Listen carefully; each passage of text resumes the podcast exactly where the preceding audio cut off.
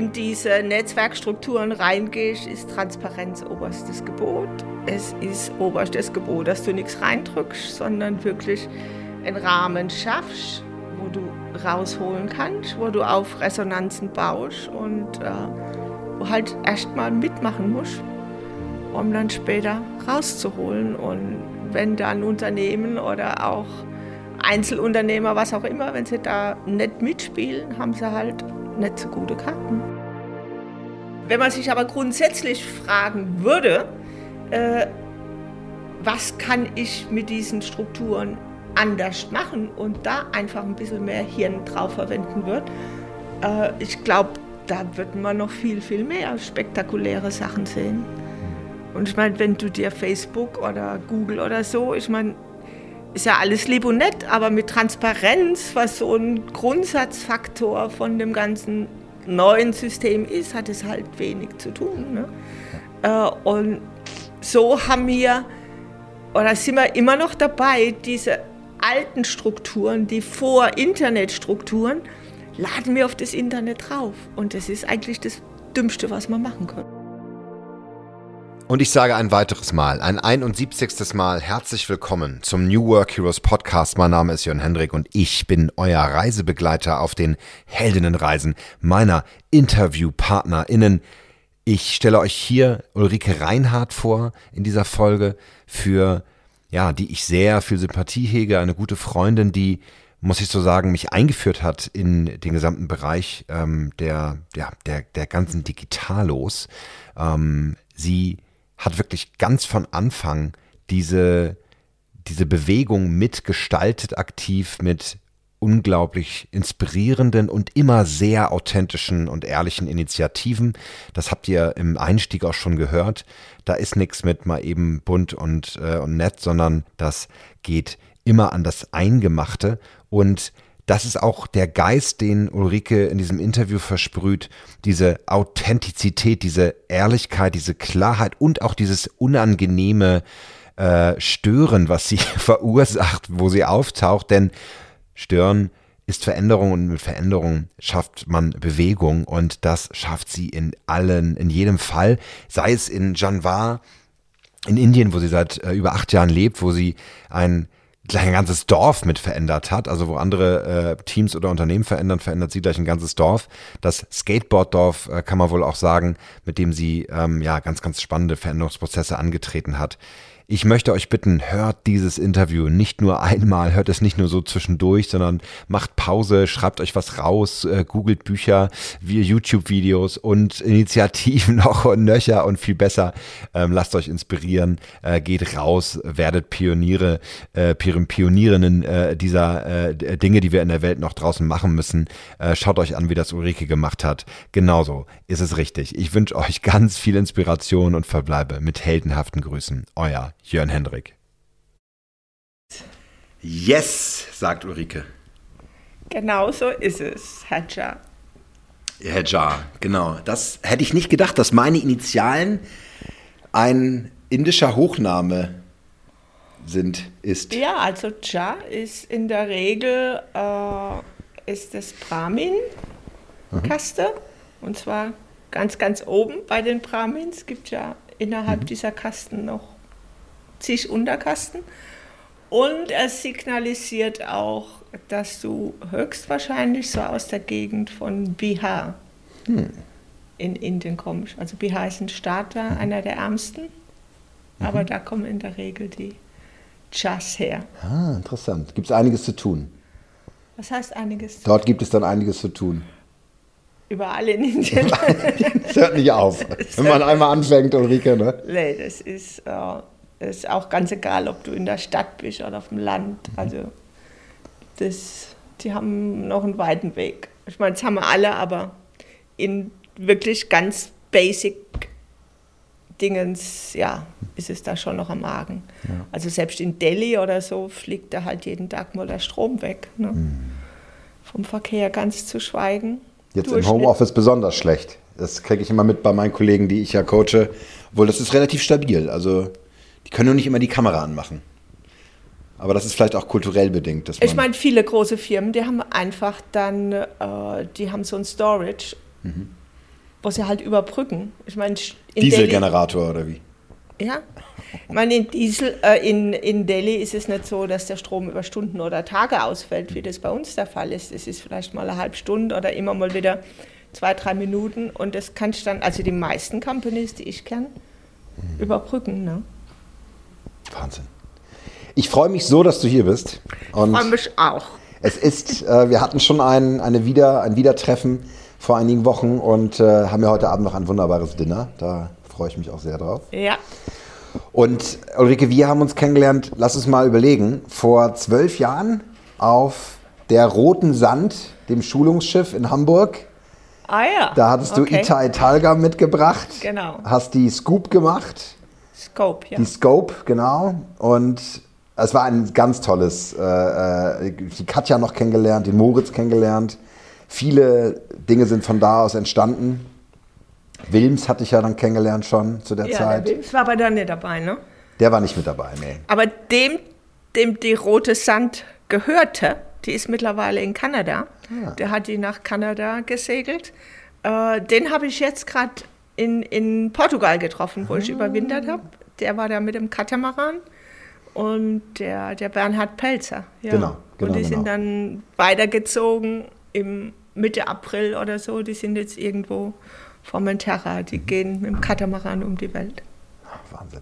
Ja, also ich, ich fand es immer sehr inspirierend und auch, ich hatte immer so ein dringliches Gefühl zuzuhören und zu schauen, wo du unterwegs bist, was du machst. Danach Professor Peter Kruse, der leider verstorben ist vor einigen Jahren, der auch eine ganz wesentliche Inspirationsrolle war, fand ich auch für die, für die gesamte Digitalszene. Und das, ja, glaube ich auch.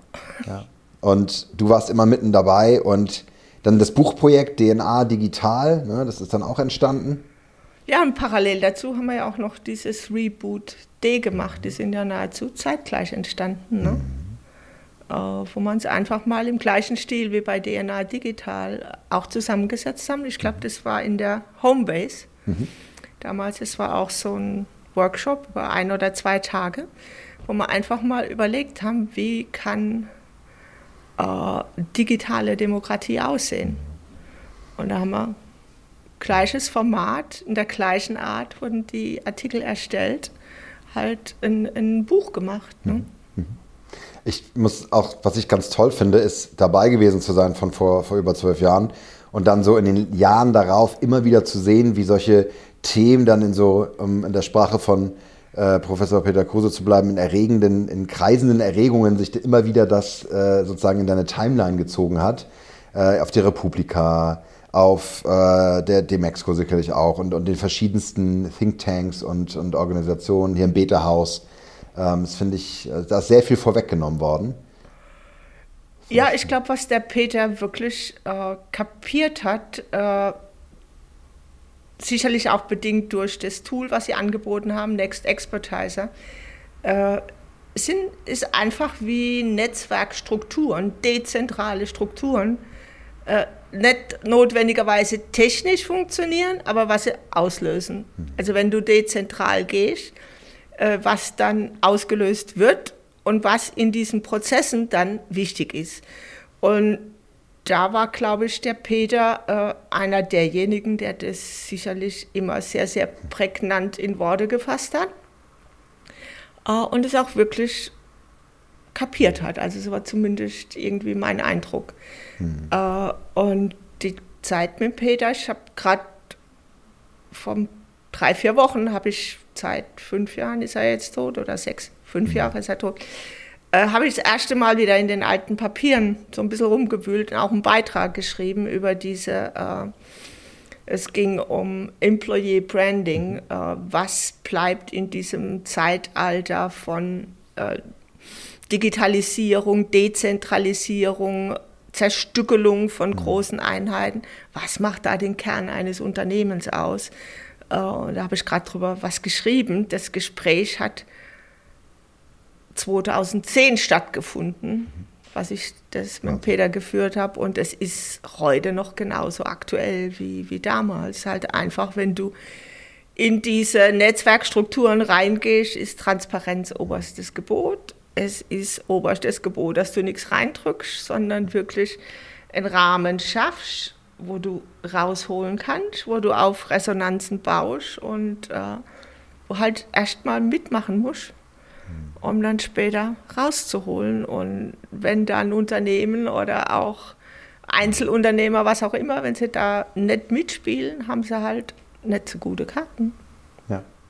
Aber das ist natürlich beruhigend zu hören, dass sich über so eine lange Zeit, zehn Jahre sind ja im Netz und im Digitalen ja quasi gefühlt 100 oder 1000 Jahre. Ja, aber an der Struktur hat sich ja nichts geändert. Ja. Äh, das Leidwesen, also was man immer so ein bisschen Tränen in die Augen treibt, ist, dass nach wie vor viele Leute eigentlich nicht kapiert haben, was der Unterschied ist zwischen vor Internet und heute. Und der Hauptunterschied in meinen Augen ist wirklich, dass wir zu fast null Kosten kollaborieren können in den unterschiedlichsten Situationen, in den unterschiedlichsten Umgebungen. Das heißt, die Frage der äh, Diversity, die ja immer so hoch gelobt ist, kriegst alles im Prinzip frei Haus geliefert. Äh, dass diese grundsätzliche Struktur, die all diese Sachen erlaubt, die wird, glaube ich, in vielen Bereichen äh, nicht ernst genug genommen. Da geht es eher um die Bild bunten Bilder und dann geht es darum, oh, sieht es geil aus oder ist die App irgendwie schick oder sonst ja. was. Es geht. Kann es skalieren? Ja. Ja, äh, wenn man sich aber grundsätzlich fragen würde, äh, was kann ich mit diesen Strukturen anders machen und da einfach ein bisschen mehr Hirn drauf verwenden wird, äh, ich glaube, da wird man noch viel, viel mehr spektakuläre Sachen sehen. Hm. Und ich meine, wenn du dir Facebook oder Google oder so, ich meine, ist ja alles lieb und nett, aber mit Transparenz, was so ein Grundsatzfaktor von dem ganzen neuen System ist, hat es halt wenig zu tun. Ne? Ja. Äh, und so haben wir, oder sind wir immer noch dabei, diese alten Strukturen, die Vor-Internet-Strukturen, laden wir auf das Internet drauf. Und das ist eigentlich das Dümmste, was wir machen können. Absolut. Ja, absolut. Kann ich, kann ich auch nicht anders sagen. Ich glaube, für mich ist es in meiner Arbeit diese, sind es diese, die Methoden und die, die, die Idee, wie, wie kriegt man es hin? Wie kriegt man eine Transition hin und eine, äh, äh, ja, einfach auch einen, einen Mindset-Shift, der, der, der einem dazu verhilft, dieses kollaborative Arbeiten auch zu machen. Aber das ist wie alle Kulturarbeit natürlich langwierig, anstrengend und viele Unternehmen gehen ja durch die vierte Transformationsbemühung. Das ist, ist anstrengend. Ne? Uh, also das Entschuldigung, wenn ich das jetzt so sage, der vierte Transformationsprozess. Äh, ich glaube, dass das ist auch eine Charaktereigenschaft, glaube ich, von dieser immer noch relativ neuen Internetwelt, dass du halt permanent anpasst. Ne? Und dass du permanent redigieren kannst, weil es ist halt jetzt einfach billig es ist ja schon selbst, ich meine, die Chinesen haben es uns in Shenzhen vorgemacht, selbst in Produktionsstraßen, dieses modulare, schnelle Austauschen, das geht, das schnelle Adaptieren. Und insofern äh, ist es eigentlich ein kontinuierlicher, andauernder Veränderungsprozess, der jetzt einfach möglich ist, weil, weil er nicht mehr mit so exorbitanten Kosten verbunden ist, wie das früher der Fall war. Und du kannst auch komplett verteilt machen. Also das, was der Herr Ford mal gemacht hat, alles unter ein Dach, hat er ja gemacht, um Kosten zu senken. Hm. Brauchen wir heute nicht mehr. Wir leasen, wir vermieten, es geht ja alles eher in die umgekehrte Richtung, weil es immer günstiger wird. Und der, die kleineren Einheiten, äh, die sind agiler auch und es ist alles in es ist alles irgendwie kann im Fluss sein. Wir haben heute die Tools dazu, dass wir kontinuierlich gucken, was ist im jetzigen Zeitpunkt das, der beste Weg. Und wir können, können agieren und brauchen nicht mehr irgendwie äh, Millionen in den Sand zu setzen oder irgendwas. Es geht, wenn man, wenn man von Grund auf, glaube ich, richtig äh, das aufsetzt. Ne? Ja, absolut. Und jetzt haben wir, guck mal, die ersten zehn Minuten sind um und äh, alle Hörerinnen und Hörer fragen sich, was haben Sie jetzt in zehn Minuten schon alles abgedeckt? Und vielleicht nehmen Sie kurz nochmal mit von Indien äh, über äh, die generelle Veränderung der, äh, der Welt äh, mit dem Internet.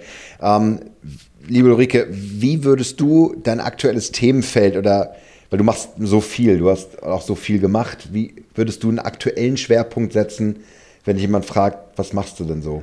Also so arg viel mache ich im Moment gar nicht. Ich meine, mein, ich bin jetzt einfach seit anderthalb Jahren zwangsläufig hier in Deutschland, weil ich aus Indien reisen musste. Ich war die letzten acht Jahre irgendwie in Indien, habe jetzt auch die meiste Zeit mit dem Projekt in Indien verbracht, was äh, nichts anderes ist als ein Veränderungsprozess. Nur ist es heute für mich nicht mehr ein Unternehmen, mit dem ich arbeite, sondern es ist ein Dorf. Äh, die Tools sind genau die gleichen. Das sind exakt die Tools, über die der Peter Kruse schon gesprochen hat, mit denen wir DNA digital gemacht haben. Äh, wie ich eigentlich alles, was ich in den letzten 60 Jahren irgendwie gemacht habe, äh, angegangen bin. Veränderung war sicherlich immer irgendwo mein Thema. Und wenn du irgendwie Veränderung betreibst, dann, oder auslösen willst, dann ist dein Job halt zu stören, weil ohne Störung gibt es keine Veränderung und das geht halt dann immer so ein bisschen in Wellenbewegung. Man ist nicht immer gern gesehen, weil äh, klar, man äh, stört halt, bringt irgendwas aus der Balance, äh, aber nur wenn man irgendwas aus der Balance bringt, ist Bewegung da und für Veränderung brauchst du einfach Bewegung. Und dieser Mindshift, dass Leute dahin kommen, bereit zu sein, offen zu sein, halt in irgendeiner Form kontinuierlich sich auf was Neues einzulassen oder so, das ist, äh, glaube ich, key und das, das dauert. Störerin, eine kreative, unablässige Störerin der, der, der Status quo oder auch der Entwicklung, das finde ich, finde ich, finde ich eine sehr schöne Rolle. Geht es dir manchmal so, dass du, dass du da Zweifel hast, ob das funktioniert, ob du das kannst oder ob das richtig ist? Äh, also, wie soll ich sagen? Zweifel habe ich, äh, ich meine, die lassen sich ja im, im, im, lassen sich ja dann auch immer irgendwie lösen, ne? wenn du nicht weißt, ob was machst. Du kannst es ja machen äh, und wenn die Sachen in guter Absicht geschehen, dann hast du ja allemal ein, ein Grund, dich auch zu rechtfertigen. Äh, und ich denke, wenn man immer was in guter Absicht macht, die Transparenz da drin hat, dann äh, ist das absolut okay, auch wenn mal was nicht geht. Und es ist eigentlich auch ganz normal, dass mal was nicht geht. Vor allen Dingen, dass es auch nicht so geht, wie du dir das vielleicht vorstellst. Äh, und das ist, glaube ich, gerade im Zeitalter von Internet, wenn wir auch über kollektive Intelligenz äh, sprechen oder Schwarmintelligenz, wie man das nennen will, einfach es zuzulassen, wenn so ein System aus Balance kommt, wenn es gestört hast, dann Wege zuzulassen, die halt nicht notwendigerweise deine sind. Einfach Sachen entstehen zu lassen, so wie das System das will. Weil am Ende vom Tag muss es ja das System machen.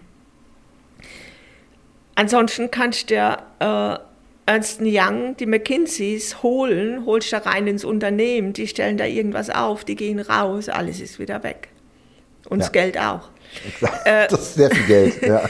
äh, du musst diesen Störungsrahmen so schaffen, dass es die Leute, die in diesem System sind, was du störst, selber machen.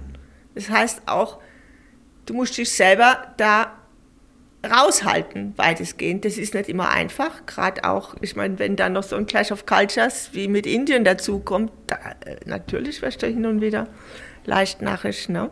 weil halt irgendwie denkst, die machen alles anders wie du. Und, äh, aber obwohl ich weiß, je mehr Druck das reingibst, desto weniger kommt raus.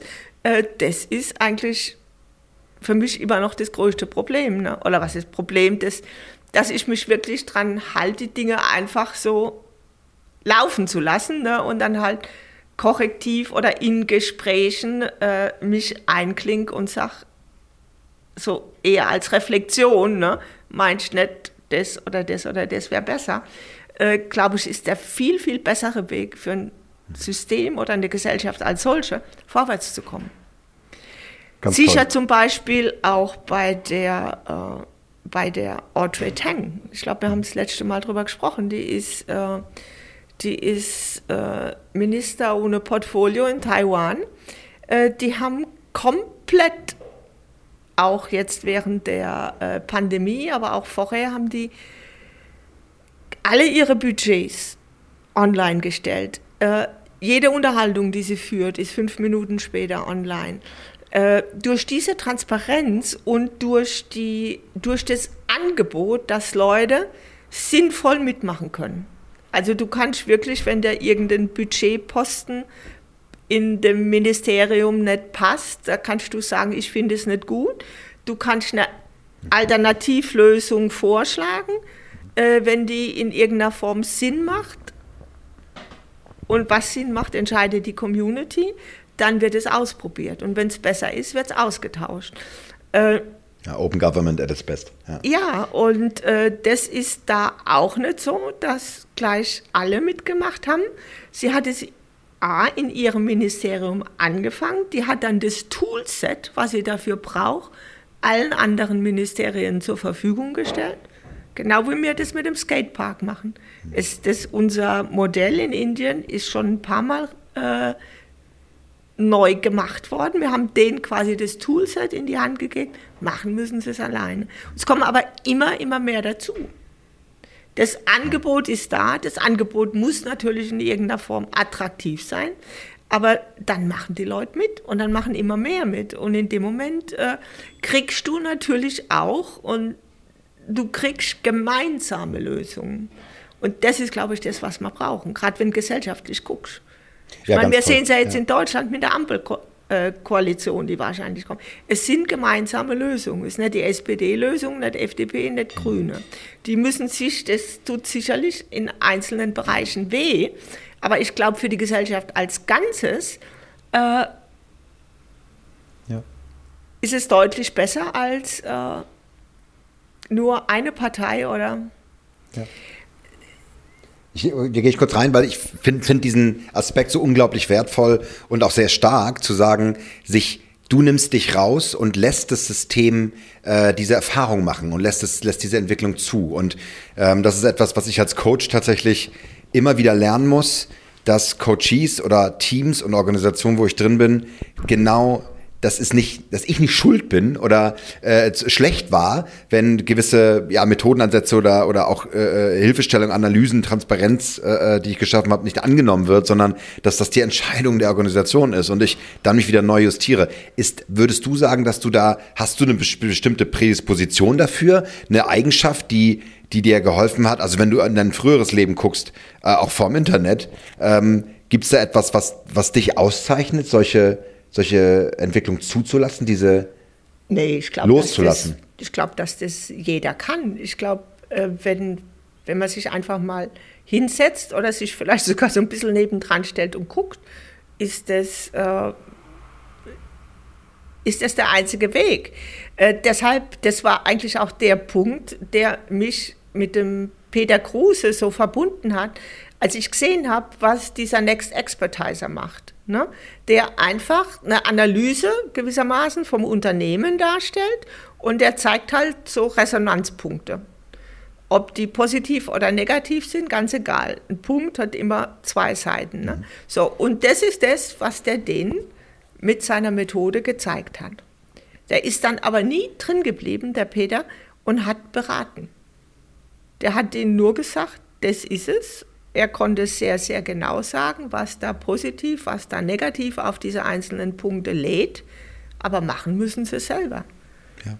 Ich meine, es ist ja genauso mit dem kleinen Kind. Ne? Dem kannst du auch einfach nur den Rahmen geben, innerhalb dessen es gedeiht oder nicht. Und je besser es gelingt, dass du die Rahmenbedingungen für ein organisches Wachstum äh, schaffst, desto besser ist der Ausgang, zumindest für, für diese Gruppierung. Also glaub mir, Ulrike, von allem, was ich sehe in Unternehmen, Konzernen besonders, da muss ich sagen, sind alle Signale stehen in die Richtung, dass sie es nicht verstehen und dass es sehr schwer für gerade Manager ist, das zuzulassen. Also, also ich glaube schon, dass sie es verstehen, äh, weil sie begreifen schon, dass das damit einhergeht, dass sie Macht verlieren. Und das wollen halt die wenigsten. Ich meine, das kann man, glaube ich, ganz klar und deutlich so sagen. Ja, absolut. Trotzdem nochmal der Versuch, wie war das früher? Also gab es früher Zweifel? Also wenn du wirklich, weil der, die, die Heldinnenreise, die wir gerade machen, richtet sich ja auch an Menschen, die, die, die gerne auch deinen Karriereweg sozusagen auch nachvollziehen wollen. Hattest du mal Zweifel, ähm, wo du sagst, da, da wusstest du nicht, wie es weitergeht oder warst du an so einem, an so einem Punkt, der, der sich für dich nicht gut angefühlt hat? Uh, nee, habe ich eigentlich nicht gehabt, weil ich immer irgendwie gemacht habe, was ich für mich wollte. Ich habe ja auch nie irgendjemand mit irgendjemand für irgendjemand gearbeitet. Äh, ich muss auch sagen, dass ich sehr, sehr früh, äh, eigentlich direkt nach dem Studium, bin ich ja in die USA gegangen und bin dann äh, auch in dieser Northern Bay Area in Marin County hängen geblieben. Und das war ja so Mitte der 80er. Und da gab es ja diese aller, allererste Internetbewegung, die war ja da. Äh, und die Leute, die damals The Whole Earth Catalog gemacht haben, das waren ja dann auch die Gründer von The Well, dieser aller, allerersten Online-Community. Und da hatte ich 1987 schon meinen ersten E-Mail-Account. Das war dann so, du hast irgendwie so den ganzen Screen voll eingegeben, dann hat sich irgendwann das Modem in Bewegung gesetzt und dann hast, musstest du wirklich so virtuell zu so einem Briefkasten gehen, da lag dann deine E-Mail drin. Äh, aber diese dezentrale Struktur war ja damals schon da. Wir hatten halt noch keine Bilder, nichts dazu, aber die Struktur war da. Und ich habe direkt über dem Office von The Well, wir waren eine Straße höher, äh, gewohnt. Und Sag gerne mal was dazu. Ich tatsächlich kenne sie nicht. Gib mir mal, äh, gib uns mal ein Gefühl, was, wer, wer sind, wer, wer war da so mit dabei? Howard Reingold, mhm. Terence McKenna, all diese Figuren, mhm. die waren da alle David da. David Weinberg. Ja, mhm. die sind, waren da alle da. Äh, wie hieß er, der uh, das Inventing the Future at the MIT, Stuart Brand, mhm. die waren alle da. Uh, und da wurde halt dann schon, ich meine, damals war das wirklich so eine Stimmung, wie wahrscheinlich in den 60ern, in der Hippie-Zeit, Flower Power, war 20 Jahre später irgendwie die Wahnsinnsidee da, jetzt können wir alle mitreden und mitmachen. Äh, und Vietnam passiert nie wieder, weil wir die Tools haben, weil das alles dezentral und in dieser Stimmung, was dieses Dezentrale, dass jeder eine Stimme hat oder so, äh, da sind damals alle geflogen und ich war halt irgendwie da dabei.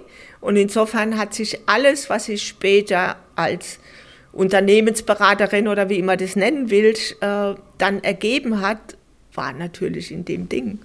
Und auch die Professoren, muss ich echt sagen, bei denen ich studiert habe, äh, der Raffé in Mannheim und der Gauger, was, der hat Personal gemacht, äh, die waren eigentlich auch ohne das so zu wissen damals, aber die waren absolut in, in dieser Linie drin. Da ging es um Werte, da ging es um ein breites Verständnis von Gemeinschaften. Äh, und das hat, das hat mich sicherlich irgendwie geprägt. Ne? Und wenn dann einfach die Sachen machst, die du machen willst, und wenn es irgendwie auch ich meine, man kann das ja ganz nüchtern feststellen, wenn du äh, mal irgendwie was falsch machst. So what? Mhm. Ich meine, wir reden ja immer, aus Fehlern lernt man. So, dann machst du halt einfach nicht den gleichen Fehler fünfmal. Ne? Äh, und dann gehst du weiter. Ist eigentlich relativ easy, weil alles andere, glaube ich, ist eine Konstruktion. Sehr, sehr, sehr spannend. Und auch da wieder äh, von meiner Seite große Bewunderung, weil erstmal in dieser Entwicklung mit dabei zu sein, diese Menschen zu sehen, zu treffen. Ähm, ich muss sagen, wenn ich, wenn ich hier, wir sitzen wieder im Beta-Haus und, und sind gerade durchgegangen, hier sitzen viele Gründerinnen, die, äh, die viele Sozialgründer haben wir hier, die auch, äh, die auch viel, ähm, auch, auch gerade in der Vernetzung denken, aber man muss dann schon sagen, die, die Vorbilder sind dann Facebook, Google, Instagram, Airbnb, die typische Startup-Economy. Und ich meine, wie viel haben die mit, mit dieser Vision zu tun? Äh, Null. Äh, ja. Das ist, ja, äh, ich meine, das Key, ich, es ist wirklich ganz einfach im Prinzip. Das ist, äh, je komplexer das System ist und das Internet, die ganzen Beziehungen, die über das Internet entstehen, sei es jetzt für ein Unternehmen, sei es für eine Marke, sei es für ein Einzelunternehmen, es wird ja alles komplexer. Und du kannst Komplexität nur lösen, wenn deine oder aufbrechen mit Transparenz. Und die Lösung muss exakt so komplex sein wie das Problem auch. Murphy's Law. Äh, das, und du kannst also das Internet, was dir diese Komplexität aufbaut, löst auf der anderen Seite auch diese Komplexität auf. Sie gibt dir die Tools in die Hand, dass du so komplex werden kannst wie das Problem. So, und wenn du da äh, nicht transparent bist, dann erzeugt es wieder Ungleichgewicht. Also ich mache mir auch keinen großen Kopf über Google oder Facebook oder so. Ich glaube, dass die einfach äh, schon sehr, sehr mittelfristig wieder verschwinden werden, weil das Netzwerksystem hat was gegen solche Leute. Ja. Oder solche Institutionen. Und äh, Transparenz, Reputation, äh, das ist einfach das A und O. Und wenn du da äh, diese Spielregel, ich glaube, im Netzwerk nicht einhältst, dann äh, ist es alles, glaube ich, sehr, sehr kurzfristig. Äh, und also ich glaube schon, dass die entweder passen sie sich total an oder müssen sie sich anpassen oder verschwinden sie wirklich, weil irgendwann einfach die Leute Schnauze voll haben. Ja, also sieht man ja ganz deutlich und die, ja. die Skandale, die jetzt kommen mit den, der, der Whistleblowerin von vor zwei Wochen, wir, wir haben jetzt äh, Mitte, Mitte Oktober ähm, 21, also da, da kommt ja immer mehr und, und, und entsteht ja auch Widerstand, völlig klar. Ähm, ich finde es so spannend, weil viele äh, Gründerinnen, mit denen ich rede, genau dieses, dieses Skalieren und diese verschiedenen Formen der ja, der, der, der, der Lean-Startup-Bewegung natürlich als Vorbild haben und äh, die führen halt alle in Richtung Wachstum und Größe und äh, radikale Transparenz ist irgendwie nicht, lässt sich so schwer vor Investoren irgendwie verkaufen. Ne? Ich meine, es gibt ja auch andere Beispiele, zum Beispiel Valve, mhm. radikale Transparenz, die generieren die größten äh, äh, Game Engines, ja. ja. ja. Äh, es gibt auch andere Beispiele. Ne? Es gibt Beispiele, auch in der Gesellschaft gibt es andere Beispiele. Zum Beispiel in Schweden ist alles was du verdienst, was du machst, als ist transparent. Äh, wenn, und ich glaube auch, in, in, in Deutschland guckt er den Frank Röbers an mit Synaxon. Ne? Ja. Die lassen komplett die Hosen runter. Die haben, äh, die sind 30, 40 Prozent produktiver geworden über die letzten 10, 15 Jahre, weil sie Transparenz haben und weil die, das System Synaxon halt mehr weiß als die Summe von jedes einzelnen Mitarbeiters. Und klar, die Geschäftsführung lässt es zu, die diskutieren, aber die haben natürlich auch gemeinsame Gesprächsgrundlagen, weil sie die Sachen gemeinschaftlich erarbeiten. Und Absolut. gemeinschaftliche Gesprächsgrundlage, das ist eigentlich das, was uns abhanden geht.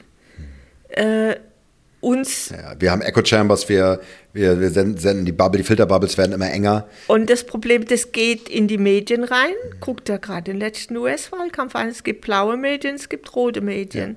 Ja, ja. Facebook, Google, die versorgen die dann auch noch Exakt. entsprechend und die müssen ja Verstärken. nicht mal zeigen, äh, was sie denen äh, geben.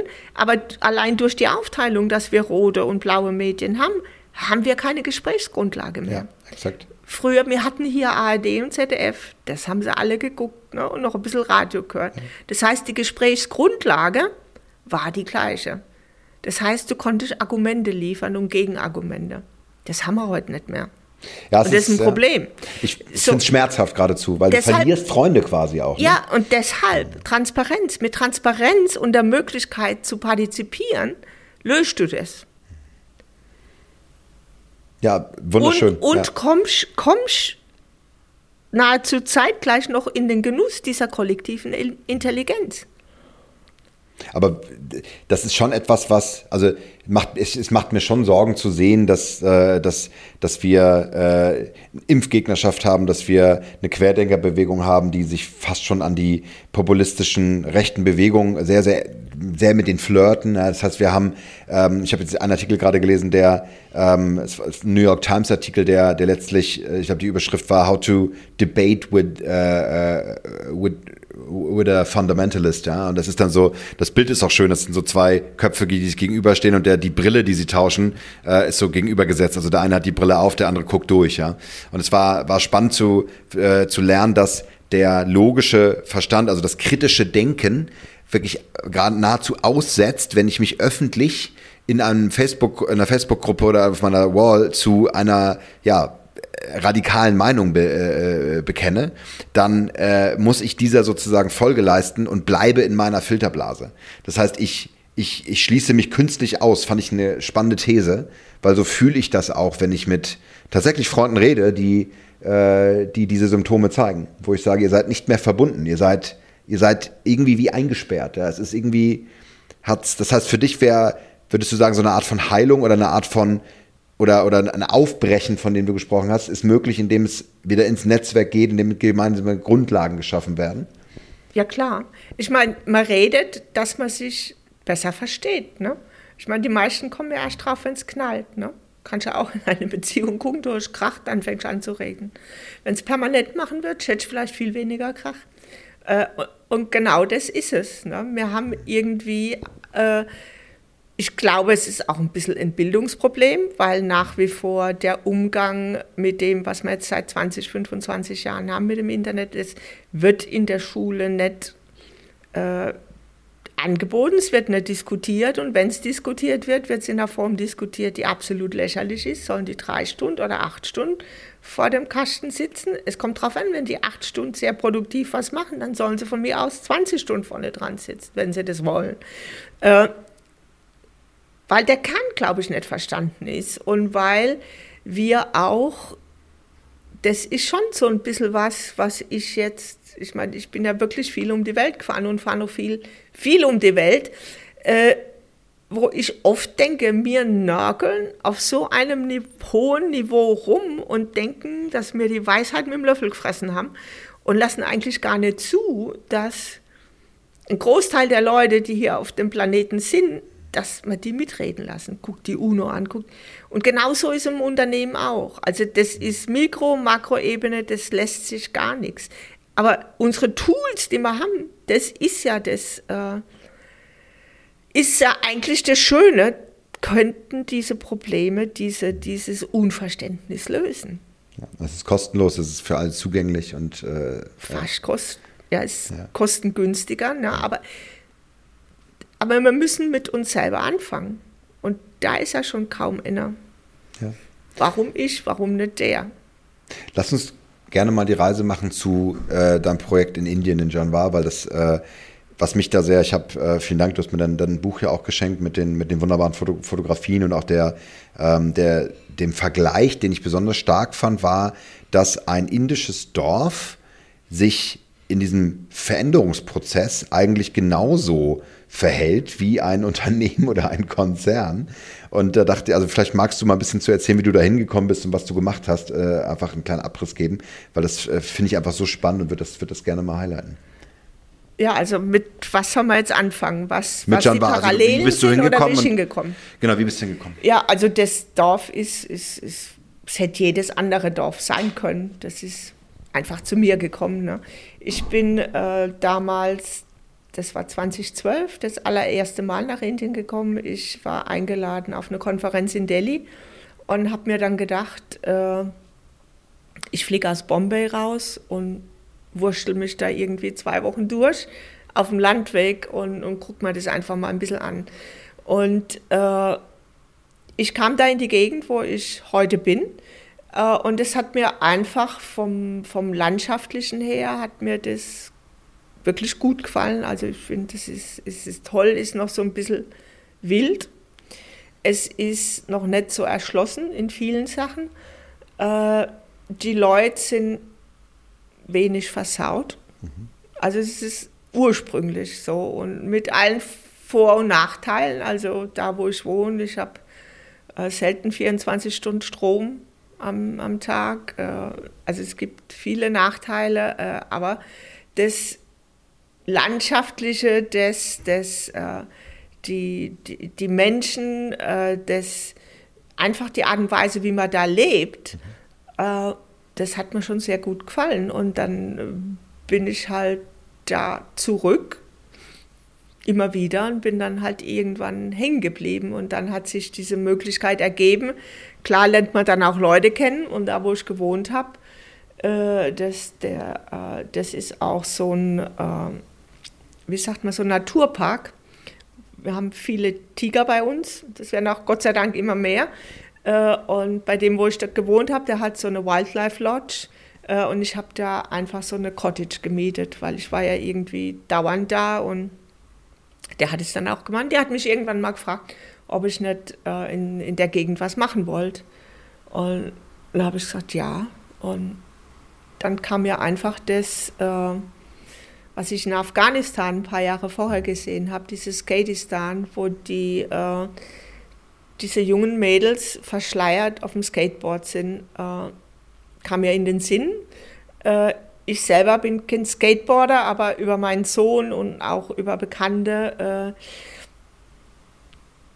kenne ich schon diese Kultur so ein bisschen. Und äh, ich dachte mir dann damals, dass Skateboarding eigentlich äh, eine sehr, sehr starke Kultur hat, die stärker ist als fast jeder andere Sport, den wir haben. Also Skateboarding ist immer anti Skateboarding ist immer finding your own way, also dass deinen eigenen Stiefel irgendwie Steh wieder machst, auf, genau, gib dass dich wieder auf. aufstehst, dass äh,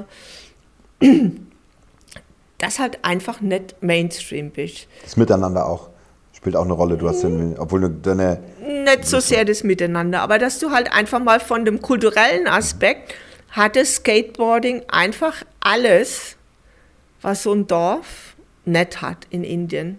Aufbruchpotenzial ist hoch. Ja, äh, es ist einfach das komplette Kontrastprogramm, weil in so einem Dorf in Indien, das ist, wir haben immer noch 700.000 Dörfer und da ist es halt einfach so, da geht nichts rein und kommt nichts raus. Ne? Das ist sehr, sehr tradiert, da herrscht Kaste. Die machen halt das, was sie seit 500 Jahren schon gemacht haben. Ne? In manchen Dörfern haben sie halt jetzt Strom und so, aber von der von dem Kulturwert, von dem Wertegefüge hat sich da relativ wenig verändert. Und so war halt einfach meine Annahme mit diesem Skatepark, dass ich gesagt habe, wenn du so einen Gegensatz in ein System, in ein geschlossenes System reinbringst ne, und einfach allen Leuten Zugang gewährst, dann muss irgendwas passieren. Mhm. So, und das war meine Annahme. Und es ist viel passiert. Äh, aber es ist nichts passiert, was ich vorher definiert habe. Es ist nichts passiert, was ich gesagt habe, dass die machen sollen. Ich habe nur angeboten. Habe den Platz offen gelassen, also da war kein Zaun drum, es konnte jeder kommen. Wir hatten zwei Regeln. Eins ist No School, No Skateboarding, weil ich natürlich nicht wollte, dass die Kids nur auf dem Skatepark sind und nicht mehr in die Schule gehen. Das hätte man einfach Gegner gebracht. Die kompletten, alle Lehrer wären gegen das gewesen. So sind sie, da die, die, äh, äh, da die Bereitschaft in die Schule, die ist um 50 Prozent gestiegen. Also die Schulanwesenheit ist einfach hochgeschossen, weil sie alle skateboarden wollten. Und die äh, zweite Regel war Girls First, hm. weil die Mädels haben relativ wenig, um nicht zu sagen, nichts dazu sagen. Äh, wann immer die ein Skateboard haben wollten, Girls First, dann haben sie ein Skateboard gekriegt. Äh, das hat zumindest immer funktioniert, wenn jemand von, wenn ich da war oder jemand anders. Ansonsten hat es das Netzwerk auch irgendwie geregelt. So, und dann hatten wir auf einmal mitten in diesem tradierten, geschlossenen System war ein Platz, wo alles irgendwie anders war. Da war nicht nach Kasten getrennt, da war nicht nach Männlein und Weiblein getrennt, da konnte einfach jeder kommen. Und auf einmal äh, kam da jeder. Weil Skateboarding als Sport, es ist cool, Mhm. Also selbst für Kinder, die wussten ja nicht, was ein Skatepark ist. Die hatten keine Ahnung, was ein Skateboard ist. Ne? Äh, ich habe den damals, äh, ich habe äh, so Tablets gehabt, da hatte ich YouTube-Videos runtergeladen, weil ich kann ja auch nicht Skateboarden. Habe das denen gezeigt, habe gesagt, so müsst ihr das machen. Haben sie geguckt, sind auf der Skatepark probiert, haben sie wieder geguckt, wenn es nicht geklappt hat. Und so ging das hin und her. Und dann, wenn der eine einen Trick kapiert hatte, hat er es halt den anderen gezeigt. Und so war das wie so ein Schneeballeffekt. Und heute haben wir den größten Pool an indischen Skateboardern. Im Dorf gibt es niemanden, der nicht skateboarden kann von den Kids. So, und auf einmal war da halt einfach ein Platz, wo sie alle zusammenkamen, wo Gespräche stattfanden. Aber nicht immer, so ganz, nicht immer so ganz einfach. Ne? Also ich glaube, ich, ich, dieses eine Foto habe ich in Erinnerung, wo, wo, wo stand No Games hier oder so, wo, weil die Männer dann die Plätze äh, adaptiert ja, hatten. Ja, das war dann, ich meine, nochmal, wenn das war das störende Element, war der Skatepark. Mhm. Äh, dann sind viele Dinge daraus entstanden, aber das heißt ja nicht, dass das kontinuierlich nach oben geht. Also es ist ein organisches Wachstum. Die Vision, die ich hatte, und eine Vision ist, glaube ich, wichtig, dass du, oder ich wollte das Dorf äh, ein besseres Dorf machen. Was besser ist, sollten aber die Leute definieren. Mhm und sagen. Und sie sollten auch sagen, wie wir da hinkommen. Mein Job war dann der, zu beobachten, zu sehen, wer ist denn wirklich willig und wer meint es ernst mit dem, dass er was machen will. Und dann haben wir für jeden, der kam, das ist natürlich viel, viel mehr Arbeit, als wenn du sagst, ich mache One Size Fits All, ein Produkt, das drückst dann ins Dorf rein, ist einfacher. Wir haben individuelle Lernwege für jedes einzelne Ding, was kam, definiert und gemacht. Dann habe ich nach Geld gesucht, dann haben wir nach äh, Kooperationspartnern gesucht und, und, und. Und so konnte jeder, der gehen wollte, irgendwie den eigenen Weg gehen. Und wir haben das ermöglicht, wir haben unterstützt. Aber machen mussten die das schon. So, und äh, das heißt auch, dass du, du brauchst gar nicht alle in so einem Dorf. Ne? Wenn ein paar anfangen zu laufen und dann ein paar Sachen erreichen, die andere nicht erreichen, dann kommen automatisch die nächsten. Äh, du musst da gar nicht so viel reinwerfen. Ne? Und wenn die denken, sie müssen jetzt äh, ein Farming-Projekt starten, dann helfen wir denen. Klar, gucken wir, dass es irgendwie Organic Farming ist und so. Dann haben wir jetzt zum Beispiel direkt neben dem Skatepark haben wir eine Mini-Farm gemacht. Jetzt sehen sie, oh, die Ernte ist cool, die ist besser wie bei uns auf dem Feld. Machen wir es vielleicht genauso. Äh, du kannst da einfach Wege aufzeigen und es gibt immer Leute, die bereit sind, dann mitzulaufen. Äh, und so geht das Projekt vorwärts. Mhm. Ich hatte nie ich wäre da auch gar nicht drauf gekommen, wenn ich mal vorher überlegt hätte, was will ich denn mit dem Skatepark erreichen. Ich wäre nie auf die Idee gekommen zu sagen, 30 Prozent der Kids gehen mehr zur Schule. Oder sie bleiben jetzt in der Schule. Manche kommen ja mal morgens hin, aber verschwinden dann auch wieder. Ne? Äh, aber die meisten NGO-Projekte sind ja so angelegt. Ne? Wenn ja. du jetzt ja. äh, sagst, ich mache das und das, damit will ich 30 Prozent oder 20 Prozent äh, Schulanwesenheit ja, steigern ja. oder ich will, dass sie lesen und schreiben können oder so irgendwas. Haben wir alles nicht definiert. Mhm. Weil viele Sachen brauchst du auch gar nicht. Warum brauchen die hohe Mathematik, wenn sie da im Dorf irgendwie happy sein wollen und ihr Ding machen? Ne? Und wenn es dann auch wieder überträgst auf Gesamtindien, 700.000 Dörfer. Wenn die alle loslaufen in die Städte, was wir ja erleben, die Städte kollabieren. Jede indische Großstadt kollabiert. Ja, ja. Vom Strom über Verkehr, Verschmutzung, Armut. Air Pollution, mhm. Armut. Jede indische Großstadt kollabiert. Das heißt, wir müssen Wege finden, die Leute im Dorf zu lassen, da happy zu lassen, happy sein zu lassen. Und es geht, weil die können ja auch definieren, was sie wollen. Und die haben ein Wissen, was ich überhaupt nicht habe.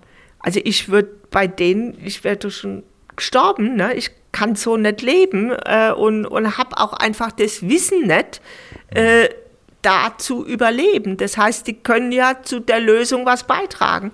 Nur muss sie halt beitragen lassen. Und so muss das System aufgestellt sein. So auch wieder offenes System, dieses Angebot zu machen. Absolut. Sie freilaufen zu lassen. Gib mir, lass uns das, weil ich das so prägnant finde und auch, ähm, auch so lehrreich. Was sind denn die Parallelen zu einer Transition oder zu Arbeit im in Unternehmen? Das heißt, es gibt genauso auch die Störfaktoren, diejenigen, die die Tradition hochhalten, die vielleicht sagen, das kommt mir hier nicht rein, ähm, das ist mir zu äh, amerikanische Subkultur oder, oder sowas? Oder was, was, was, was gab es für Hindernisse? Also Hindernisse in dem Sinn äh, hatten wir nicht, weil es ist ja einfach als Angebot formuliert. Mhm. Genauso wie Audrey Tang das als Angebot formuliert. Wir prügeln ja keinen, dass er da mitmacht. Äh, das Projekt läuft jetzt seit sechs, sieben Jahren. Äh, ich glaube, keiner kann sagen, dass wir da irgendwas rausgenommen haben aus diesem Dorf. Also es bleibt alles irgendwie im Dorf. Jeder, der mitmacht, hat einen Vorteil, der nicht notwendigerweise finanziell ist. Manchmal ist er auch finanziell, dass einfach jetzt ein paar Jobs haben oder weil sie Homestays haben, kriegen sie Gäste und dadurch nehmen sie mehr Geld ein. Also es entstehen Vorteile. Und äh, das ist äh, Animation genug für Leute mitzumachen. Äh, klar gibt es Leute, die sagen, nee, aber ja, dann sollen sie halt Nein sagen. Ich meine, ich brauche nicht alle da dabei. Auch das Dorf braucht nicht alle. Äh, in einem Unternehmen, ja, äh, ist das sicherlich ein bisschen anders, aber jetzt guck auch an Frank Röbers Synaxon, die haben vielleicht 20 oder 30 Prozent ihrer Mitarbeiter, die sind dann irgendwann freiwillig gegangen, mhm. weil sie das nicht wollen. Der hat jetzt aber Mitarbeiter, die dem Prozess stützen. Mhm. Die den Prozess stützen. Also es ist einfach ein Wandlungsprozess, der auch nicht in Unternehmen ist es ja auch oft so, gerade in großen Unternehmen, die reiten ja auf diesen Quartalszahlen. Mhm. Und im Quartal trägst du keine Kultur. Du trägst auch nicht in einem Geschäftsjahr eine Kultur. Das ist ein andauernder Prozess, ja. der auch immer wieder neu definiert, ne? definiert werden muss. Die, die Tools, exakt die gleichen. Ich bin in einer Störung rein. Der Skatepark war der Störfaktor. Du brauchst immer eine Störung. Ne? Du, wir haben ganz klares Wertegefüge. Wir haben das gesagt, er müsste in die Schule. Mhm. Ansonsten, wir nehmen die Frauen gleich, was wir nicht so gesagt haben, zumindest nicht öffentlich, dass alle sind gleich. Also klar, bei den Mädels haben wir es äh, artikuliert, mhm. aber ohne irgendwie zu sagen, wir treten jetzt auf den Frauenrechten rum. Äh, was wir nicht artikuliert haben, ist Kaste, mhm. äh, weil das manche Dinge sind gut, du artikulierst sie nicht äh, was du ändern willst, um nicht schon von vornherein äh, Widerstand zu zeugen. Wenn das ohnehin passiert, ist es ja viel besser, dass das natürlich in Gang kommt. Mhm. Äh, und du musst halt einfach die Voraussetzungen dafür schaffen. Und das ist auch das, was der Frank bei Synaxon geschaffen hat. Ne? Er hat mit diesem Wiki-Tool die Voraussetzungen geschaffen, dass A, alle mitmachen können, dass sie eine gemeinsame Gesprächsbasis haben. Es war inklusiv, jeder konnte mitmachen. Also du schläfst nicht, äh, du schlägst nicht einzelne Einheiten aus äh, und dann funktioniert es. Und dann bist du automatisch transparent. So, aber wenn hm. du doch, wenn du, was du bei Unternehmen oft siehst, und deshalb ist auch Paloma 5 an die Wand geknallt. Äh, du kannst hm. nicht eine Spinnerabteilung machen und sagen, ihr seid jetzt die Superfreaks und den Rest vom Unternehmen lässt draußen. Ja, das war, um das mal kurz zu erklären, Paloma 5 war Genau, ein Projekt, wo äh, 30 äh, junge Menschen unter 30 äh, in 30 Tagen 30 Projekte entwickeln sollten. Der Telekom war, war glaube ich, so das erste Innovationshub-Projekt in, in Berlin, 2009, glaube ich. Ähm, und äh, waren wir auch... Es ging alles in die Hose. Ja, es ging in die Hose. Und das ist ja auch, finde ich ganz spannend, wir haben, sind ja heute Abend zusammen mit äh, mit Manuel und, und Amrei auch Gäste, die auch schon Gäste dieses Podcasts waren. Ähm, die, die, Manuel hat ein Master, eine Masterarbeit geschrieben bei seiner äh, Digital äh, Leadership äh, Master äh, bei, der, bei der UDK, wo er diese Innovationshubs untersucht hat. Diese, diese abgekapselten Spinner, äh, Leuchttürme sozusagen, die nie wieder integriert werden konnten, sondern die entweder weiterleben und dort immer wieder eine neue Renaissance erleben, weil dann irgendein C-Level-Manager sich auch nochmal verwirklichen will und irgendwo eine Duftmarke setzen will für vier Jahre. Aber es ist halt eben nicht das gesamte System ist gestört und es ist inklusiv gedacht und es ist dabei Transparenz für alles. Und das finde ich halt so, so spannend bei dem, was du erzählst. Und ich will das gerne nochmal äh, trotzdem ein bisschen anpieksen, weil das ja auch meine Aufgabe ist hier in diesem Podcast. Wo hat es denn auch besonders gestört? Also gehen wir mal kurz in dieses, dieses Thema Kaste. Das kann man sich ja gar nicht vorstellen als, als Deutsche. Da gibt es wirklich gesellschaftliche. Ja, ich glaube, wir hatten das auch, ne? Die was? Wir hatten das auch. Ja. Es hieß halt bei uns vielleicht Stände. Die Stände, genau. Ja, aber, aber, ich meine, es gibt heute, ich meine, gut, man könnte über Schichten oder Milieus reden, um mit den Soziologen zu sprechen. Das, das ist natürlich nach wie vor auch sehr distinktiv, aber äh, in Indien ist es doch sehr klar spürbar. Also du darfst nicht rein, wenn du der untersten Kaste angehörst, ne, normalerweise. Ja, ja, klar. Und bist arm und so weiter. Und dann, ich glaube, es gibt es da ein Beispiel, wo du erzählen kannst, wie da, was auch, wurde das aufgebrochen? Ist das. Ja, ich meine, äh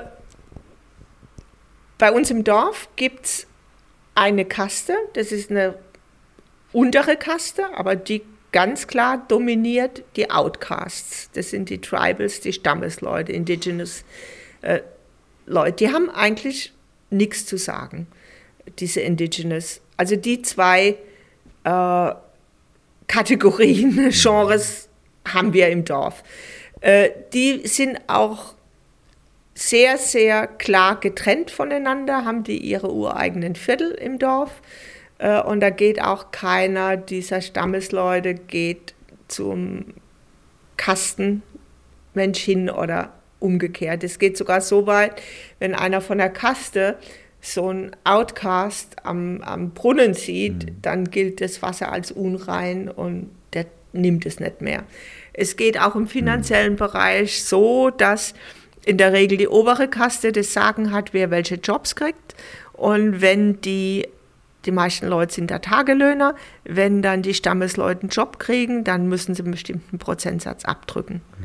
Und die verdienen äh, 2, 3 Euro am Tag.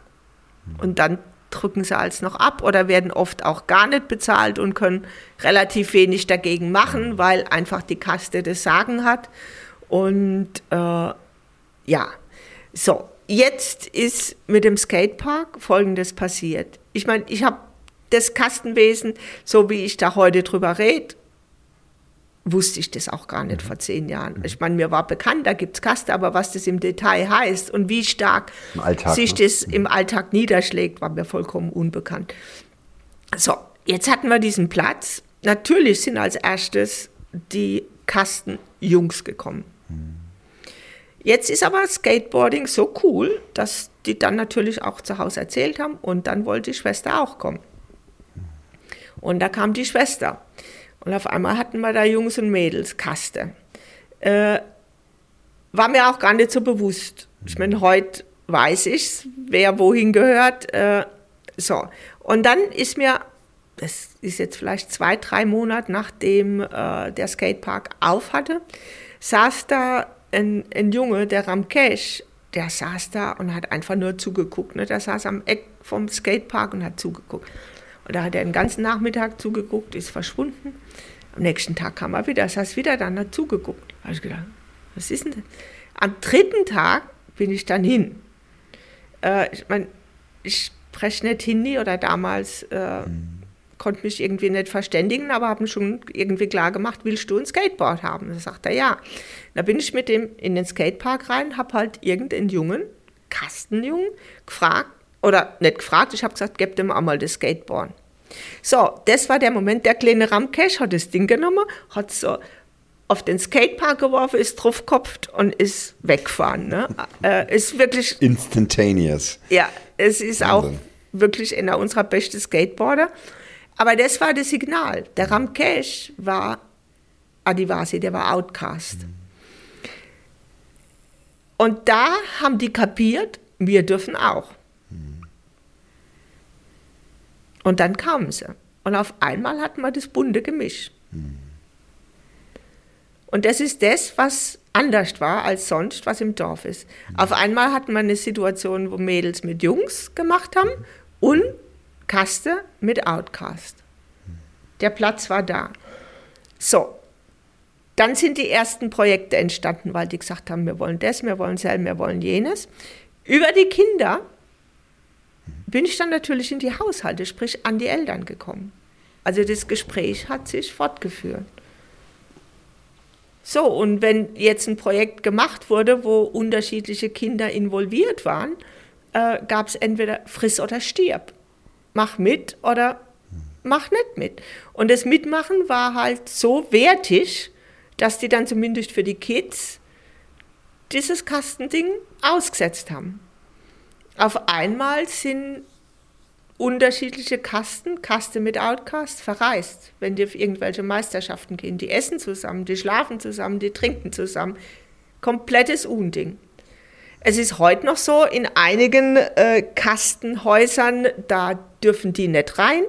Äh, in andere dürfen sie rein, aber halt nicht in den Bereich, wo sie ihre Altäre stehen haben, wo der Hanuman oder was auch immer dort steht, da lassen sie die nicht rein, aber die dürfen schon in Häuser und haben auch nichts dagegen, äh, wenn die jetzt zum Beispiel auf die indischen Skateboarder-Meisterschaften fahren, äh, dass das bunt gemischt in dem Bus ist. Mädels und Jungs, Caster, Outcast. So, darüber haben, über diese Gespräche in den Haushalten äh, sind natürlich die unterschiedlichsten Eltern in ähnlichen Positionen gewesen.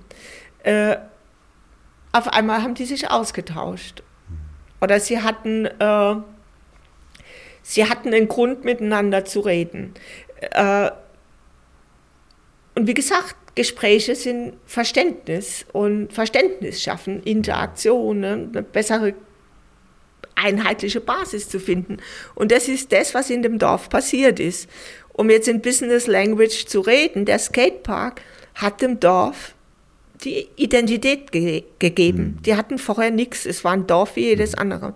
Heute jeder, ganz egal, ob sie am Projekt mitmachen oder nicht, wenn sie in die nächstgrößere Stadt gehen und die Leute sagen, oh, Chanwa, Skatepark und Schule und alles, dann sind die ne, super stolz. Also das Dorf hat jetzt eine Identität, auf die doch alle sehr, sehr stolz sind. Und das hilft, und das ist nichts anderes wie, wenn du eine Corporate Identity schaffst, nicht? wo du dich als Mitarbeiter mit identifizierst, dann läuft's. Initiativen, die erfolgreich sind, und, Change Agents, die mitnehmen, äh, die eigene Projekte durchführen ähm, und auch kleine, kleine Erfolge haben, die dann einfach weitere Kreise ziehen. Ne?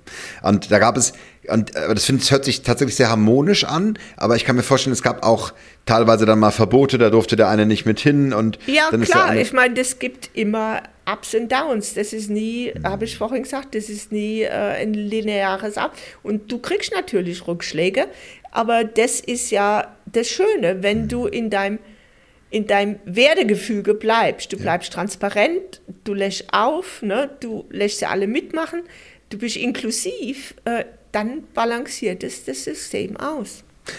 Und, und trotzdem Klar sind da, mhm. äh, sind da, wir haben fürchterliche Sachen erlebt. Mhm. Äh, wir haben ein bisschen außerhalb vom Dorf, da ist so ein, ein, ein, ein, schöner See, da stehen so uralte Bäume und da stehen auch so noch ein paar alte Ruinen. Da haben wir eine kleine Bibliothek und einen Spielplatz gebaut, weil unter diesen uralten Bäumen ist es im Sommer, wenn es anderswo 50 Grad hat, hat es da halt plus 40. Und es ist dann schon angenehm. So, irgendwelche Jadaf, Kastenleute, die das nicht so gut fanden, haben den Spielplatz abgefackelt. Ne? Die haben den abgebrannt. Das ist natürlich nicht lustig. Mhm. Äh, und der Papu, der das, da habe ich den das erste Mal auch so weinen sehen, der war da schon getroffen, weil der hat es klar. Äh, aber wir haben einfach weitergemacht. Ne? Wir haben den Rahmen gelassen und äh, haben weitergemacht, äh, weil äh, es war offensichtlich, dass das verkehrt war, was da gemacht wurde, dass das nicht äh, mhm. das, das, wie will ich sagen, dass das Der einfach eine, ein Widerstand, eine dumme Aggression. Aktion war, eine Aggression war und da komme ich in der Regel nie viel mit weiter. Also, Und das System hat es abgefangen. Wir haben dann einfach, ich meine, der Spielplatz ist nie mehr so schön geworden, aber die Bibliothek ist noch da und da treffen sich immer noch die, die Kids. Ne? Und äh, ich glaube auch, das ist irgendwas, da habe ich mich auch rausgehalten, aber es war schon, glaube ich, relativ klar, wer das gemacht hat, warum sie das gemacht haben. Äh, und das Dorf hat es auf seine Art und Weise geregelt. Hm. Also ich glaube, da ist schon, es gibt ja noch sowas wie einen Ältestenrat, das gibt es in diesen Dörfern noch. Äh, das ist äh, mit Sicherheit ist das thematisiert worden und es ist nicht so, dass es in dieser Form Bestrafung oder so gibt, aber da wird dann schon mal Klartext geredet, ne? auch ohne, dass das macht. Das macht das System. Wenn du dem Wertegefüge, dem Rahmen irgendwie treu bist ne? und, und den auch halt für dich selber gelten lässt. Und das ist, glaube ich, die größte Herausforderung, ne? dass du wirklich dieses klassische Walk your Talk, hm. wenn das nicht machst, hast du verloren. Hm. Also wenn du reingegangen wärst, das verurteilt hättest oder auch ähm, ja oder wenn du sagst, ihr müsst transparent sein ja. oder ihr müsst mitmachen und selber das nicht machst, hm. Hm.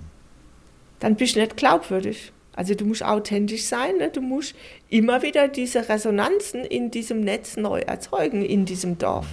Genau und das ist halt dann ein Job vom Management, aber äh, es ist halt ein bisschen ein anderer Job als vorzugeben, du musst das und das und das machen, musst du halt überlegen, was könnte Resonanzen erzeugen, dass die Leute mitmachen. Und, ja. und um ein Gefühl zu kriegen, was Resonanzen erzeugt, muss mittendrin sein. Anders ja, geht's nicht. Und das ist, also es ist machbar und es ist kein Unterschied. Ich meine, wir haben im Dorf, das sind 1200 Leute. Ja. Ja, es ist kein Unterschied. Es, ist ein, es ist, geht um Identität und Identität ist immer verbunden mit Werten. Und wenn du über Werte redest, gerade in, dann kommt halt Transparenz, dann kommt Resonanz, dann kommt Partizipation, Offenheit und äh, wenn dich an dem orientierst, dann kreierst du automatisch so ein, äh, so ein Umfeld, in dem Dinge geschehen können. In dem es wachsen kann, in dem es auch nach außen wirkt. Ja. Magst du ein bisschen was dazu sagen, was den Erfolg auch angeht? Also was, was ist dann passiert? Also für, du hast es jetzt sehr schön fürs System beschrieben, keine Ahnung, äh, sind, sind Künstler von außen darauf aufmerksam geworden? Hast du darüber sprechen können? Also gerne auch. Ja, also wir hatten, äh, glaube ich, auch viel, viel Glück. Ich meine, das ist schon eine schöne Geschichte, ne? wenn da irgendwie so ein Dorf am Ende der Welt hast und dann kommt da so eine weiße ältere Dame auf dem Motorrad angefahren. Äh, das ist. Das bist du, du fährst Motorrad, ja, muss man auch nochmal äh, sagen. das ist schon eine schöne Geschichte. Also kam da relativ schnell Media. Und äh, also das Projekt ist, mittlerweile ist Janvar wirklich weltweit auf der Skateboarding-Landkarte verortet. Äh, in Indien sowieso, das kennt jeder. Also Tony Hawk war da. Nein. Nee, aber der, der Nigel Huston mhm. war da, der vielfache Weltmeister, die waren zehn Tage da. Es waren schon einige da. Äh, aber das sind nicht die, die es notwendigerweise vorwärts gebracht haben, sondern es, es äh, wir hatten relativ früh, äh, war ein Media Outlet da, 101 India, die haben diesen Film gemacht, The Barefoot Skateboarders. Äh, und der ist durch die Decke, das ist bestimmt 20 Millionen Mal gesehen worden. Also es geht schon so weit, wenn ich mit Kids in irgendeiner Stadt bin und die Skateboarder kommen die Leute. Ne? Ah, ihr seid die. Äh, Gab es nicht auch jetzt eine Netflix-Produktion, die darauf basiert? Ja, das Skater Girl ist im hm. Prinzip unsere Geschichte, ja. Hm. Hat man dich auch gefragt? Haben Sie ja, die waren da, die haben auch, äh, ja, ich will da jetzt nicht so weit reingehen, aber ja, das, also ich glaube, man kann ohne Zweifel sagen, das ist unsere Geschichte. Es aus mhm. vielerlei Gründen äh, bin ich raus, ist das Dorf da raus äh, zum Zeitpunkt. Aber die haben sich das schon abgegriffen, ja. Mhm. Ja, ja, ich wollte gerade sagen, die Protagonistin fährt kein Motorrad. Doch, die kam schon auf dem Motorrad Ach, an, hat mir jemand gesagt. Tatsächlich? Ja. Also es sind sehr, sehr viele Details, die, ja, äh, wie auch immer. Ich meine, der Ja. Film hat uns geholfen, Ja. weil in dieser ganzen Diskussion, ich meine, man kann es ja auch im Internet nachlesen, wenn man einfach Klar. Jan Bar eingibt und Netflix Gator Girl, dann äh, poppt es schon alles hoch. Es war ja auch sehr, sehr breit getreten international in den Medien, äh, was da passiert ist. Wir kommen da als die Guten weg. Äh, also es hat unserem Projekt überhaupt nicht geschadet, es hat noch bekannter gemacht. Äh, und es sind auch ein paar Spenden drüber reingekommen. Nicht Ja, Jesus-mäßig viel, aber äh, ein bisschen was. Und es ist okay. Also ich wollte mich mit diesen Inhalten nicht identifizieren. Äh, es ist einfach, das entspricht, es ist halt eine klassische Genau, Hollywood-Produktion Netflix Hollywood, ja. äh, die nichts mit unserer Geschichte zu tun hat. Es wurde uns anfänglich oder mir anders verkauft. Äh, als das dann halt andere Wege ging, habe ich gesagt, ich will nicht. Es ist spannend, oder? Es ist genau raus. wieder der, der Ansatz. Es ist geschlossen auf der eigenen Ja, klar, Plattform. klar. Hinter, es ist ein World Garden und dadurch kann es diese Atmosphäre gar nicht einfangen und kann gar nicht echt sein. Ne? Also insofern. Ich meine, die ähm, Grundgeschichte stimmt sicherlich. Wir haben die Ascha und das ist Aschas Geschichte, die ein Adivasi, also ein Outcast-Mädel, die nicht mehr heiraten muss und die eine gute Skateboarderin ist. Sie hat, die, hat glaube ich, auf allen indischen Skateboarding-Meisterschaften die Goldmedaille Ja. gewonnen. Wir waren Toll. 2018 in China zum, auf den Weltmeisterschaften. Äh, das ist sicherlich ihre Geschichte, die da erzählt wird. Äh, aber halt, ja, auf Hollywood, Bollywood Art, die, glaube ich, einfach das, was wir da gemacht haben, dem nicht gerecht wird. Ich verstehe, dass man so die Geschichte erzählen kann und sagt es auch wirklich ohne, ohne irgendwie da angepisst zu sein. Äh, Aber man kann es halt auch anders machen. Vor allen Dingen kann man, sollte man zumindest so fair sein und den Kids in irgendeiner Form da Credit geben. Ja, ja, absolut. Ja, diesmal. Dank dir. Was, um, wir sind leider schon am Ende des Podcasts und ich meine, es geht, natürlich nicht, wir müssen natürlich, oder wenn Teil 2 machen, aber äh, das steht uns ja frei, liebe Ulrike. Was sind gerade so Themen, Anknüpfungspunkte, die du zusammenbringst, wo du jetzt gerade Ausblick hältst? Was, was steht an für dich? Wo, wo geht's? Geht's Also- wieder zurück nach Indien? Für mich waren jetzt die letzten anderthalb Jahre, also ich musste Anfang äh, April bin ich aus Indien raus, weil sie das auch allen, die nicht so äh, mit Indern verheiratet sind, einfach alle nicht, die auf normalen Visum drin sind, dem haben sie schon nahegelegt, geht. Äh, es waren für mich gute anderthalb Jahre, weil ich gesehen habe, das Projekt läuft weiter. Das heißt im Prinzip, irgendwas muss man richtig gemacht haben. Klar war da viel Input von mir auch drin, also jeden Morgen vier, fünf Stunden über WhatsApp, Skype, was auch immer. Äh, rede ich mit den Kids, aber die Projekte laufen weiter. Wir haben die Schule komplett online gestellt. Die haben kaum Schule versäumt. Wir haben ein Computerlabor, wir haben die armen Leute äh, jede Woche 300 Kilo äh, Obst und Gemüse da reingebracht, dass zumindest die Ärmsten der Armen was zu essen hatten. Es, äh, weil wenn alles zu ist, die waren ja wirklich im schweren Lockdown, gibt es keine Arbeit mehr, Hunger ist dann im Prinzip das Nächste, haben die Kids alles gehandelt. Ich habe das Geld besorgt, die Kids haben es gehandelt. Also da ist äh, schon jetzt die Sinn, die Kids selber für sich haben gesehen, dass ich nicht immer da sein muss, auch wenn ich da bin für sie, wenn, wenn, wenn was ist. Und ich glaube, darauf kann man aufbauen. Ich gehe jetzt wirklich gern wieder zurück nach Indien. Also das ganze Chaos und das fehlt mir schon alles ein bisschen. Äh, ich freue mich auch auf mein Motorrad. Äh, aber was da jetzt weiter draus entsteht, äh, jetzt werden mehr und mehr die Kinder da eingebunden. Wir haben ja auch schon vor zwei Jahren, haben die Kids ihr eigenes NGO, ihre, ist kein NGO, ist eine Section 8 Company, was gemeinnützige GmbH hier wäre, gegründet, äh, die, weil die Idee ist, dass die das irgendwann alleine machen. Also wenn ich obsolet bin, habe ich meinen Job gemacht. Äh, und dem sind wir jetzt, glaube ich, wirklich ein großes Stück näher gekommen. Äh, und es stehen jetzt so zwei, drei Sachen an, die werden wir jetzt einfach machen und daraus wird dann wieder das nächste kommen. Aber es ist halt schon so, dass mehr und mehr und mehr die Kinder jetzt eingebunden sind. Und dadurch, dass wir das jetzt schon sechs Jahre machen, sind wir halt für viele Kids schon das ganze Leben da. Das heißt, die Generation, die jetzt kommt, die jetzt so sieben, acht Jahre alt ist, die sind morgens aufgewacht und sind dann halb verschlafen in unserem Community Center oder zum Skatepark. Die kennen nichts anderes als das. Das heißt, deren Wertewelt wird eine andere sein, wie die Kids Ascha oder Arun, die heute sozusagen unsere Vorzeigekinder sind oder die immer gehypt ja. werden, wenn Media kommen. Das ist jetzt sicherlich passiert.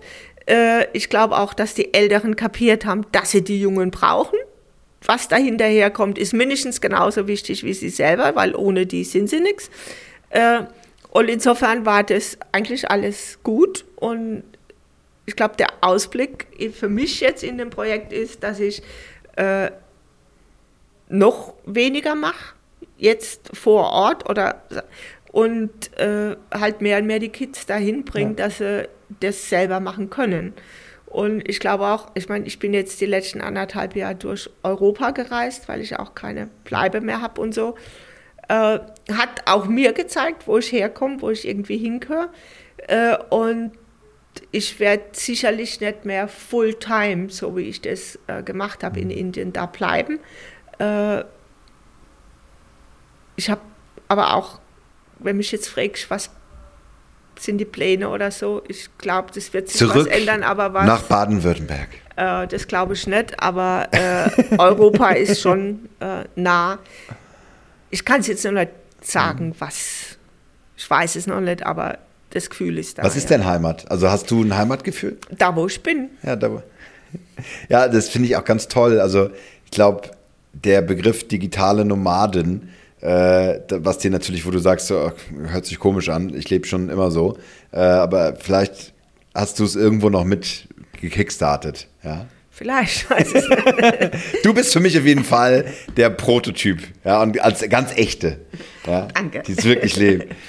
Ja, sehr schön. Ähm, vielleicht zum Abschluss, was würdest du sagen, ist für dich aus den Erfahrungen der 30 Jahre, die du, die du, die du mitgenommen hast, du hast schon ganz, ganz viel gesagt, was ich finde, was sehr, sehr wertvoll und sehr, sehr tiefgehend auch ist. Aber gibt es so eine, so eine Art Weisheitserkenntnis für dich aus diesen Veränderungsprozessen und aus diesem? Ja, äh, was ich glaube, was alle, ob, ob jetzt auf Gesellschaft guckst, ob auf Unternehmen guckst, ob Arbeitnehmer, Arbeitgeber, was auch immer. Ich glaube, es ist wichtig zu begreifen, dass wir äh, nur eine bessere Gesellschaft bauen können, wenn jeder Einzelne besser wird. Also du brauchst ein, ein, ein, ein starkes Me, um dieses Greater We zu machen. Äh, und das zuzulassen im Unternehmen, im Kindergarten, in der Schule, in der Gesellschaft, in der Nation, was auch immer, äh, dass mir dieses Me und dieses We besser ausbalancieren. Äh, und das ist, glaube ich, wirklich was, was notwendig ist, um diese Probleme, die wir haben, äh, zu lösen. Von Klima angefangen über, ich meine, Demokratie ist ja auch nicht mehr so lustig, ne? Äh, um diese Sachen zu lösen. Ja. Nicht, dass wir enden, dass eigentlich das chinesische Modell für die Welt das Modell wird. Ich glaube, äh, das kann man nicht mehr vermeiden, es wird so sein, aber wir sollten uns schon auf unser, wirklich auf unser Wertegefüge äh, erinnern und darauf basieren, weil da sind wir in Europa schon verflucht gut. Mhm. Äh, und das sollten wir beherzigen. Vielen Dank. Wenn die Hörerinnen und Hörer jetzt sagen, Mensch, die Rücke, die macht eine großartige Arbeit, ich würde gerne mehr davon wissen oder am allerbesten noch sie unterstützen, gibt es Spendenkonten, Möglichkeiten, das zu tun? Ja, ihr könnt einfach alle auf rulechangmakers.com gehen, da findet sich alles oder einfach meinen Namen googeln und dann kommt es auch. Sehr gut. Danke. Ich danke dir sehr herzlich.